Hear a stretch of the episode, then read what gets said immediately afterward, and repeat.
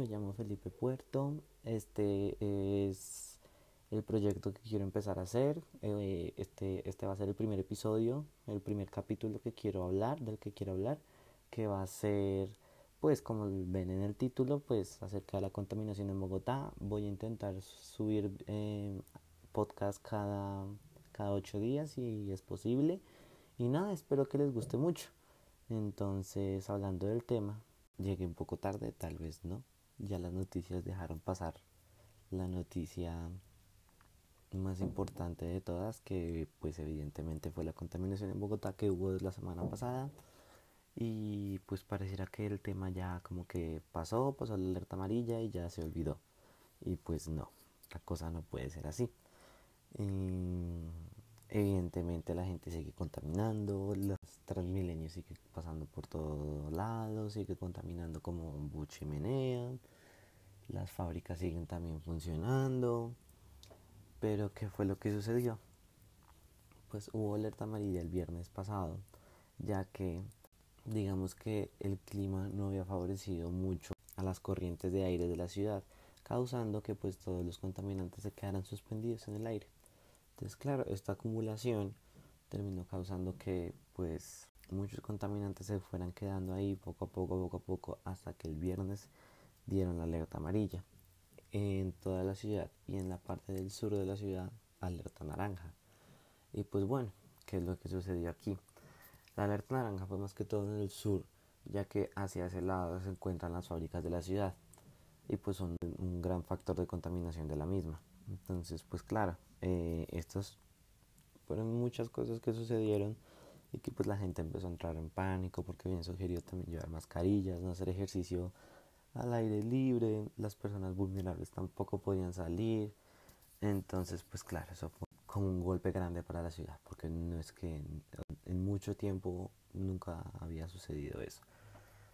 Entonces pues se tomaron unas medidas que mucha gente, incluida yo, eh, consideraron como que no servían casi que para nada, que fue el pico y placa para los autos los fines de semana.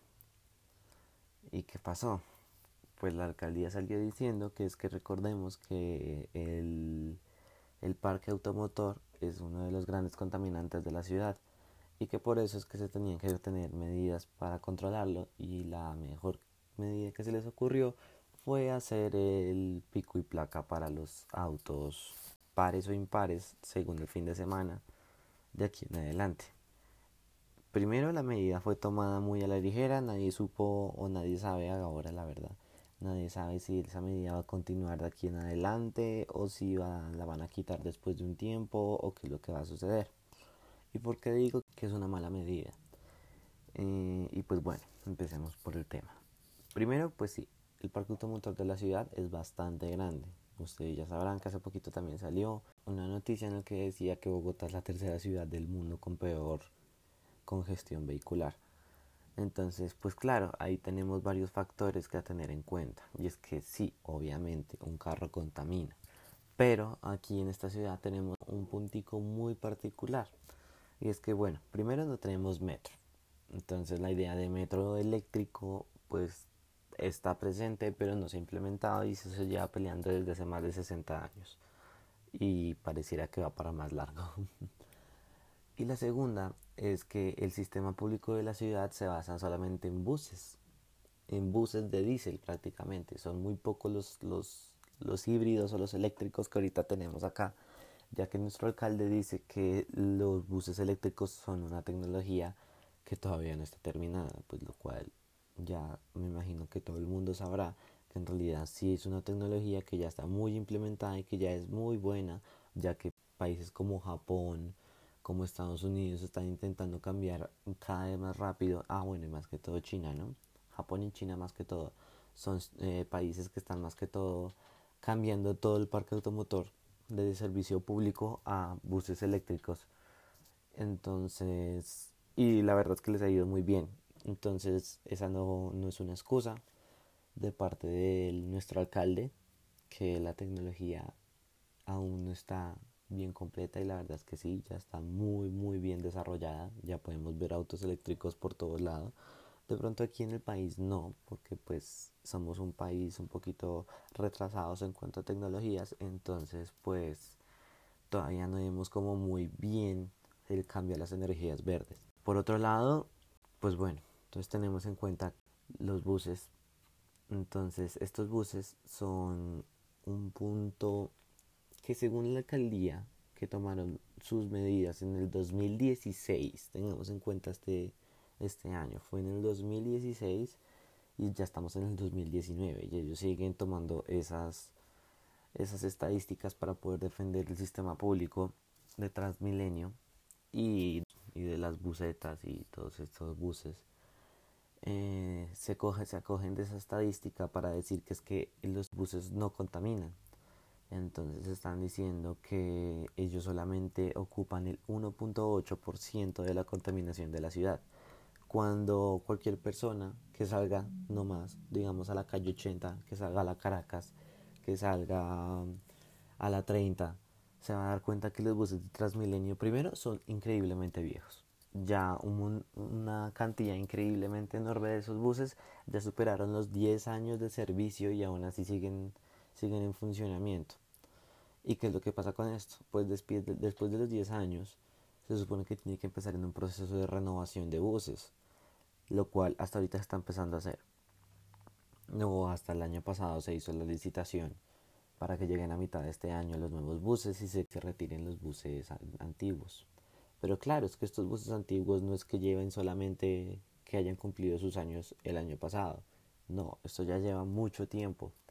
Entonces, claro, esta acumulación de gases, estos buses que pareciera que andaran con leña prácticamente en lugar de diésel, o sea, comenzando que el diésel es malo, pero esos buses lo empeoran aún más porque ellos arrancan y dejan una nube de, de polución detrás de sí, o sea, es impresionante. Hay muchos videos en Facebook hablando de ese tema también, o mostrando también cómo se hacen estos buses, que es impresionante en serio, o sea, yo monto en Transmilenio para irme a la universidad y, y es impresionante. La cantidad de contaminación en el que uno va en un bus de esos es terrible y la gente no hace nada, la gente se queda callada. Eso es uno de los problemas que muchos de nosotros tenemos que empezar a tratar, eh, a, tomar cartas en el asunto, porque a fin de cuentas pues es nuestra ciudad, estamos o tenemos que hacernos cargo de nuestra ciudad, o sea, no solamente podemos dejar que los políticos se encarguen de esto,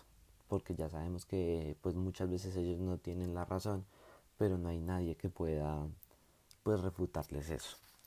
Entonces, pues tenemos que tomar medidas. Pero pues nos las hacemos. Entonces, el, sistema de Transmilenio termina siendo hasta la fecha un sistema muy deficiente, con buses increíblemente viejos que contaminan demasiado y que pues también es insuficiente para la ciudad. O sea, Transmilenio se ha quedado pequeño para la ciudad. Es increíble que hayan ciudades como París que mueven más gente y tienen un sistema muchísimo más implementado, pero es que nosotros somos una ciudad también muchísimo más grande, somos increíblemente grandes, es una ciudad muy grande, de muchas personas, creo que somos ahorita como más de 8 millones de personas acá, entonces, claro, digamos, hay ciudades que con el metro, o sea, tienen un sistema de transporte público unificado increíblemente bueno, porque tienen el metro, tienen sistema de buses, tienen metros ligeros y tienen otras, otras implementaciones muy buenas. Pero es que aquí en la ciudad solamente tenemos Transmilenio y las busetas o los servicios colectivos que pues se supone que son ahora el sistema integrado de transporte público, pero pues aún hay muchos que no están implementados eh, adecuadamente. Entonces, claro, esa es una problemática muy, muy grave porque Transmilenio actualmente mueve a, si no me equivoco, creo que a un millón de personas al día, tal vez más. Antes creo que me estoy quedando corto.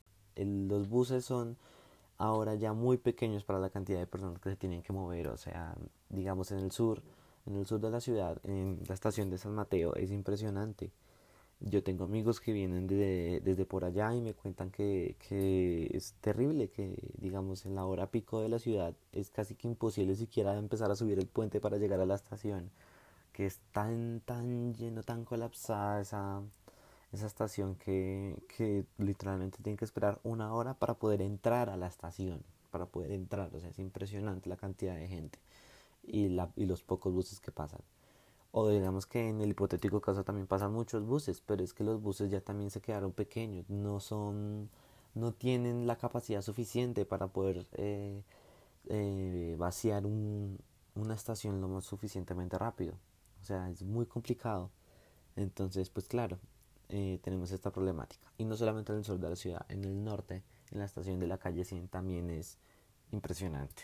Esa zona es como de, esa zona es de muchas oficinas, pues entonces hay muchos trabajadores que salen a la misma hora y que entran a la misma hora.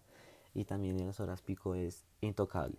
Además de que esa estación eh, es como una estación puente, ya que desde ahí, en esa estación, paran muchos buses que van hacia todas las diferentes partes de la ciudad. Entonces, claro, tiene esos buses van para todos lados, no es que solamente vayan o para el sur o para el occidente o para el oriente de la ciudad, sino que hay, todos los buses que paran ahí paran hacia algún lado. Entonces también es como una estación de transbordos para muchas personas. Entonces eso crea aún más acumulación de gente en la estación y que la estación también se ha quedado muy pequeña. Entonces, claro, y además de eso se agrega obviamente la falta de buses Primero porque faltan buses. Segundo porque los buses son pequeños, así de sencillo, o sea, así sean de dos vagones, así sean de tres vagones, se quedan pequeños. No pueden mover a tanta gente. No pueden, no pueden, es imposible, o sea, se necesita un metro. Eh, con un metro ya la capacidad aumenta un montón. Ya obviamente con un metro pasando por, el mismas, por las mismas zonas por las que pasa el sistema de Transmilenio será muchísimo más fácil manejarlo y que también con esa, de esa manera se puede empezar a aligerar un poquito más la carga que tiene Transmilenio. Entonces, pues el metro sí es importante. No es que Transmilenio pueda sustituir el metro en todas las ocasiones. No lo es. Entonces, pues tenemos que esperar y hacer presión para que sí hagan el metro. Porque llevan 60 años haciendo estudios, gastándose mucho dinero, pero no implementan nada. O sea, cada alcaldía decide hacer el metro de, a su manera, a su manera, y asimismo se quedan en ello y no hacen nada. Digamos, en la anterior alcaldía, en la de Gustavo Petro, se tenía planeado hacer el metro subterráneo, que es muy bueno. O sea, la verdad, un metro subterráneo tiene muchísimos beneficios que un metro elevado. Pero como lo destituyeron, entonces pues no se llegó a nada. Él había hecho ya sus propios estudios de suelos alrededor de la ciudad, pues porque la ciudad tiene un problema en el que pues el suelo no es que sea muy firme, entonces muchas veces se hunde muy rápido, entonces tenían que hacer muchos estudios respecto a eso. Y luego llegó el alcalde Enrique Peñalosa diciendo que ya no iba a ser subterráneo, sino que el metro iba a ser elevado, que también es bueno. Yo no digo que sea malo un metro subterráneo o elevado, o sea, teniendo en cuenta el terreno de la ciudad, pues puede ser en algunas zonas de la ciudad incluso puede ser mejor un metro elevado que uno subterráneo. Pero pues claro, él decidió hacer entonces sus propios estudios, se tuvieron que repetir los estudios, gastar aún más dinero en otros estudios porque él no retomó prácticamente nada de los estudios que había hecho Gustavo Petro. Y pues posteriormente pues se, ya se estaba acordando que iba a ser el metro elevado pero ya las elecciones de alcaldía son a final de este año y él está muy corto de tiempo para poder presentar eso, para poder presentar la licitación y dejar hecha ya la licitación para que se empiece a buscar a las constructoras adecuadas para la construcción del metro. Pero pues en este caso no se sabe. Eh, muchas personas dicen que no va a alcanzar. Yo la verdad creo personalmente que tampoco va a alcanzar. No tiene, no hay tiempo de dónde sacar para poder hacer eso lo más rápido posible que pueda sacar el metro de la ciudad. Porque es que la verdad ya no es cuestión de que sea subterráneo, de que sea elevado, sino es cuestión de que se necesita el metro. Así sea elevado, así sea subterráneo, no interesa. Pero se necesita el metro. Entonces, claro, esto está generando eh, muchas dudas respecto a si él va a poder hacerlo, porque evidentemente, claro, si se acaba la alcaldía de Enrique y no termina la licitación del metro, es muy posible que el otro alcalde llegue y cambie todos los parámetros que ya tenían hechos para la construcción del metro y quedemos otros cuatro años esperando por un metro que, que se nos ha prometido mucho tiempo, pero que no, pero pues que pareciera que se va a quedar como en un sueño, o sea, como en un elefante blanco que ni siquiera se ha empezado a construir. O sea, son muchos problemas, muchos problemas y también muchos intereses políticos que están ahí metidos con el metro de la ciudad. Además de que pues es impresionante, o sea, somos la capital de Colombia y no tenemos metro. Los que tienen metro son Medellín, que obviamente sí, han tenido una mejor gestión en sus alcaldías, hay que admitirlo, han tenido una muy buena gestión y que pues claro, la ciudad de Medellín pues no tiene tanta tanta cantidad de gente como lo tiene Bogotá. Bogotá como pues al ser la capital de la ciudad tiene mm, muchos otros problemas, muchísimos otros, digamos eh, los desplazados por la guerra, porque todavía hay guerra, está el ELN, o sea, sí firmamos acuerdo de paz con las FARC, pero está el ELN, entonces ahora toca hacer el acuerdo con el ELN para poder tener una verdadera paz. Y además de eso, pues están también los, los, refugiados que están saliendo de Venezuela, que muchas veces están llegando a las grandes ciudades, pero pues principalmente están llegando a Bogotá, que también es un tema a tratar muy, muy delicado, porque se tienen que desarrollar políticas para poder ayudarlos porque pues evidentemente eh, la, el país de Venezuela está en una situación, en una crisis bastante aguda y pues no pareciera que se fuera a solucionar como de aquí a la mañana, sino que va a durar muchos, muchos meses, tal vez años, en poder desarrollarse, en poder solucionarse este problema. Entonces, pues claro, todos los venezolanos que están saliendo del país se están, están llegando a Colombia obviamente también a muchos países, a muchos otros países como Brasil, Perú y Ecuador también. Pero pues claro, aquí en Colombia es donde están llegando la mayor cantidad de venezolanos. ¿Y qué es lo que está sucediendo? Al llegar tanta cantidad de venezolanos, pues hay muchas personas que están que no tienen trabajo, que no que pues obviamente tampoco tienen licencia de trabajo porque no saben cómo sacarla, que tampoco tienen una como alguna manera de conocer cómo es la situación acá porque muchos llegan aquí sin conocer a nadie acá, llegan completamente solos, sin saber qué hacer. Entonces, claro, eso también genera mucha problemática. Y uno de los que más se ha visto eh, afectados también ha sido el transporte público. Entonces ahí se suma otro problema. Entonces ahí van unos dos, tres problemas. Primero, los buses viejos, que ya llevan más de 10 años y que aún así siguen funcionando. ¿Cómo? No sé. Dan milagros a ese, a ese motor para que siga sirviendo, la verdad. Segundo, muy pocos buses, la capacidad es muy pequeña a comparación de la demanda que tiene la ciudad de transporte público. Y tercero, que ahora añadimos eh, el problema del, no solo de los venezolanos, también hay muchos colombianos que están en ese problema. las ventas ambulantes en el sistema que también causan mucha inseguridad y también pues es un, es un trabajo informal que no está permitido en el sistema de transporte público. Entonces son problemas que no solamente ya implican al alcalde, sino que ya también implican al gobierno directamente, porque no están tomando medidas para poder ayudar a los venezolanos y tampoco a los del mismo país, o sea, tampoco están ayudando a los colombianos, lo que pues genera muchos problemas aquí en la ciudad. Y pues no solamente acá, pero aquí en Bogotá es donde se ha visto más agudizado el problema. Entonces, claro, tenemos aquí muchas cosas, muchos problemas, muchas personas y pues poco sistema de transporte, poca capacidad, poca atención, pocas ayudas humanitarias que están generando pues que cada vez la ciudad se vea como peor, más triste, más apagada, más dañada, más contaminada. Así mucha gente diga que es que la ciudad no es que está contaminada, que es el aire de la ciudad ayuda y que pues la realidad es otra. Uno se puede subir al cerro de Monserrate o incluso ir al centro de la ciudad y subir a un piso 17, por ejemplo, y ver hacia el, hacia el occidente, perdón, hacia el occidente de la ciudad o hacia el sur o hacia el norte, o sea, ahí desde ahí uno tiene una vista periférica de toda la ciudad y solamente se ve una nube gris encima de todos los edificios. Mientras más uno se aleja, menos uno ve. Entonces, pues es eso. Es un problema demasiado, demasiado, demasiado grave que nos está tratando y pues que tenemos evidentemente que tratarlo porque es nuestra salud, porque es la salud del medio ambiente, porque se está deteriorando aquí en Bogotá demasiado el medio ambiente.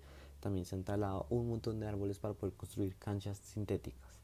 Ni siquiera canchas de pasto real, sino canchas sintéticas. Tras de que somos una de las ciudades en el mundo también, irónicamente, somos una de las ciudades del mundo que tiene menos árboles por habitantes los estamos talando.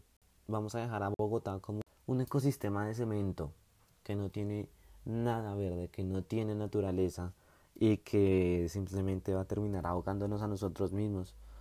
Eh, también es muy gracioso, digamos, que en la calle 85 como con 15, con carrera 15 más o menos, em, hayan decidido poner árboles, pero de acero. O sea, no árboles reales, sino árboles de acero. Que son cosas que uno dice como, ¿por qué lo hacen? O sea, es mejor un árbol de verdad, tiene muchos más beneficios que un árbol de acero. Pues sí, hay que cuidar el árbol, pero no tiene nada grave, o sea, no es nada complicado, es un árbol, es nuestra vida, es aire puro, es una, una vista más bonita que un árbol de acero que lo pueden pintar, que pueden llegar con algún grafitero y lo puede pintar y ya quedó dañado.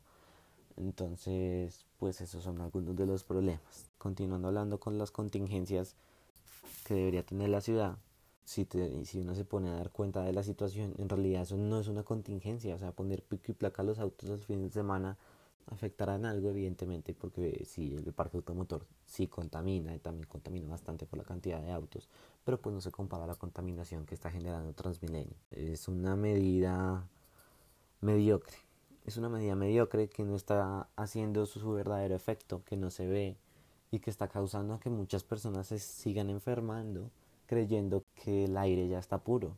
Digamos, yo soy una de las personas que evidentemente intento de la manera de lo posible alejarme de las vías principales en donde transcurre Transmilenio, porque es impresionante la cantidad de contaminación, o sea, es impresionante. Es muy, muy, muy, muy dañino todo ese aire que ellos botan. Además, porque como ellos trabajan con diésel, entonces es contaminantes a derivados del diésel, que ya se ha comprobado que son cancerígenos. Entonces, claro, a largo plazo también está afectando la salud de las personas. A largo y a corto plazo. Bueno, en realidad a corto, mediano y largo plazo. Está contaminando, está afectando la salud de las personas con enfermedades pulmonares. A largo plazo, pues posiblemente cáncer. Entonces son, son cosas que hay que tener en cuenta, la verdad. Son cosas que hay que tener en cuenta. Y bueno, entonces nos damos cuenta que listo, la ciudad está contaminada, no hay contingencias, entonces, ¿qué es lo que se puede hacer? Pues en este caso sería desde cada casa empezar a ayudar al medio ambiente. Sembrar un árbol también puede ser una muy buena idea, opinar, hacerse sentir el pueblo a las personas, darse a sentir para que la alcaldía se dé cuenta que ellos no toman decisiones a la ligera, que nosotros tenemos el derecho de pedir que ellos nos que ellos cuiden los ecosistemas de la ciudad y de sus alrededores. Tenemos que exigir que nos hagan estas cosas y también asimismo en nuestras casas implementar eso. No podemos seguir nosotros contaminando en nuestras casas y luego exigir a la alcaldía que arregle todo lo que nosotros hemos dañado. Tampoco esa es la idea. Tiene que hacer un trabajo en equipo del gobierno, de la alcaldía, con el pueblo y todas las comunidades que hay aquí en la ciudad. Y eso no solamente tiene que aplicarse para nosotros, tiene que aplicarse para todas las ciudades del mundo. O sea, es algo que es un derecho. Nosotros elegimos a las personas que están gobernando para que ellos tomaran las mejores decisiones por nosotros. Entonces, es un derecho. Y listo. Entonces, esas serían como las contingencias un poquito más claras de qué es lo que podemos hacer. Además de que, claro, también tenemos que exigir que se cumplan las normas, porque Colombia es un país de muchas normas. Hay muchas normas para control de del aire, del suelo, del agua. Hay demasiadas, hay demasiadas. ¿Y qué es lo que pasa? No se implementan, no se están regulando, entonces tampoco las empresas están siendo reguladas, entonces ellas también contaminan muchísimo más de lo que ellos máximo podrían hacer. Y tengamos en cuenta que lo que estén contaminando ahorita no se ve de aquí a dos años, se ve en diez años, entonces ya, o sea, en 10, 15 años vamos a ver todas las consecuencias que están, que se van a, que se van a causar debido a la contaminación que estamos haciendo. Entonces son cosas que tenemos que darnos cuenta, además de que los ecosistemas no tienen capacidad de renovación rápida.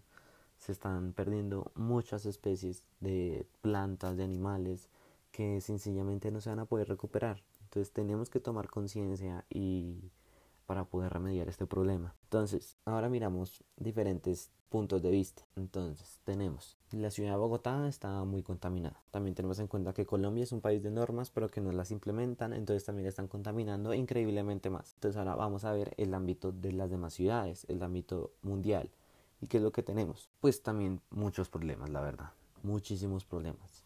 ¿Como cuáles? Pues veamos, por ejemplo, según los estudios del 2018 que salieron de los gases de efecto invernadero, aumentaron irónicamente aumentaron. Estados Unidos aumentó, China aumentó un montón, creo que aumentó un 2% sus niveles de gases de efecto invernadero. Entonces, pues claro, esto está generando muchísimos más problemas que sencillamente se siguen sin tratar, que están empeorando cada día más y que tenemos que tener en cuenta esto. El único que sí ha podido reducir un poco sus emisiones ha sido Europa. Europa ha reducido sus emisiones en un 0,7%, que es bueno, sí, no voy a decir que es malo, la verdad es que que reduzcan sus emisiones es algo increíblemente bueno, pero también tenemos que tener en cuenta que un 0.7% no es nada a comparación de lo que aumentaron Estados Unidos y China sus niveles de contaminación.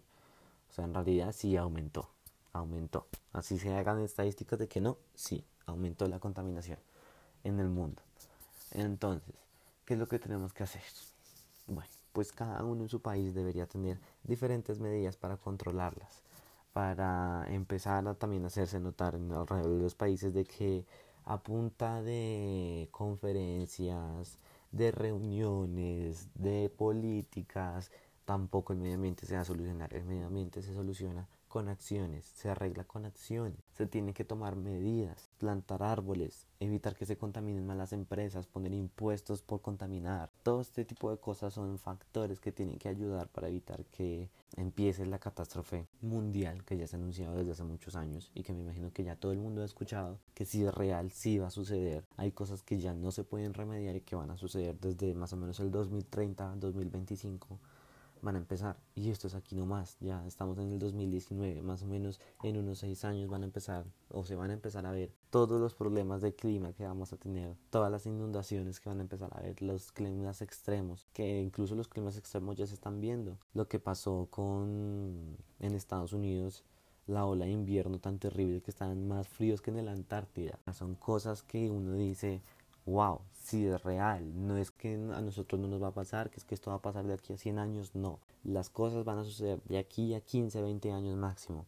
Y en 15, 20 años todos vamos a seguir vivos, entonces todos vamos a sufrir lo mismo. Entonces tenemos que tomar medidas para poder solucionar esto. Y pues claro, el medio ambiente actualmente está muy mal, está cada vez peor, la deforestación ilegal en la Amazonía cada vez es mayor. Están deforestando grandes cantidades de árboles. Están literalmente acabando con todos los bosques del mundo.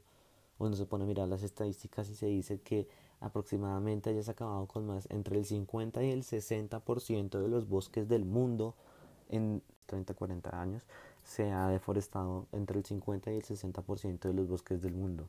Y entonces uno dice después, ¿qué nos va a quedar? No nos va a quedar absolutamente nada y no podemos hacer absolutamente nada porque son cosas que se están haciendo ilegalmente y que tampoco hay una cultura para que se den cuenta que es que no es por dañarles el negocio porque mucha gente dice que uno va a, hablarles de que tienen que cuidar el medio ambiente por negocio y no, no es así. Uno le está cuidando el medio ambiente porque es la salud de todos, o sea, lo que haga, lo que contamine uno, los vamos a sufrir todos lo que contamina una empresa lo vamos a sufrir todos. Y digamos que desde mi punto de vista considero que es muy bueno apoyar empresas internacionales que sean amigables con el medio ambiente. Greenpeace intenta hacer eso. Greenpeace hace eh, anualmente también saca estadísticas de las empresas que más contaminan y las más amigables con el medio ambiente. Entonces digamos yo personalmente lo que hago es eso, comprar productos de las empresas que son amigables con el medio ambiente. Por ejemplo Apple. Apple sacó el año pasado un MacBook Air, sacó la nueva versión del MacBook Air que no había actualizado desde hace rato y ese computador está hecho en, en su 100% con aluminio reciclable. Sí, obviamente Apple también tiene otros, otras formas de contaminación grandes que pues se le vienen de todo tipo de industria, nada, o sea, hay cosas que ellos también tienen que mejorar porque ninguna empresa es perfecta y ninguna empresa no contamina, todos contaminan. Pero Apple ha sido una de las empresas de tecnología, que tengamos en cuenta que actualmente la tecnología es lo que está moviendo al mundo y Apple es la empresa de tecnología que ha logrado reducir muchísimo más su huella de carbono. También ellos sacan estadísticas y Greenpeace se ha dado cuenta de ello y les ha, los ha felicitado a Apple por su compromiso con el medio ambiente. Digamos, un ejemplo, ¿por qué creen que se dañan tanto los cables de cargar de, los iPhone? Se, se, dañan principalmente porque es que Apple no usa plástico en esos cables, utiliza materiales biodegradables que obviamente le reduce su tiempo de vida, pero si uno está comprando esas cosas está apoyando el reciclaje, está apoyando una economía verde, está apoyando una economía circular, está apoyando muchas cosas que ayudan al medio ambiente. Entonces, digamos que desde mi perspectiva, Apple es una de las empresas que ha ayudado muchísimo al medio ambiente y que si ellos no se preocuparían con eso, tendríamos un problema de contaminación increíblemente mayor, porque Apple es una, es, un, es, es una de las empresas más grandes del mundo. Y entonces, claro, ellos, digamos, ellos qué hacen para poder mitigar su huella ambiental. Tienen sus oficinas, todas sus oficinas actualmente funcionan con energías renovables. También tienen eh, programas de restitución de dispositivos que, es lo que hacen, si uno, si uno entrega su dispositivo, ellos le dan algún precio por él y uno y ellos se encargan de reciclarlo y de reutilizar casi que todas sus partes. Ellos incluso hacen promociones con sus robots recicladores y que, que lo que se encarga ese robot de hacer, pues ese robot se encarga de desbaratar todas las piezas del iPhone, o sea, desbaratan un iPhone completamente y las clasifican entonces, digamos, eh, tienen una cajita para cámaras, tienen una, una, caja para procesadores, tienen una caja para la, el chasis del dispositivo y todo eso después lo reciclan. Muchas veces pues me imagino, pues de eso sí no tengo mucho conocimiento, me imagino que el aluminio lo refundirán y lo usarán para otros dispositivos o igual que los procesadores, los procesadores de pronto los desarman y los materiales prima, los, las materias primas las vuelven a utilizar en otros, en otros sistemas y pues son unas cosas que muchas empresas no lo hacen. Sí, obvio, me imagino que en algunos países Samsung también tendrá sus programas de restitución de dispositivos, pero pues no tienen una buena implementación de reciclaje y de reutilización de los materiales del mismo. Entonces, pues eh, se ve la intención, pero no, no desarrollan la idea más, no la desarrollan de una mejor manera.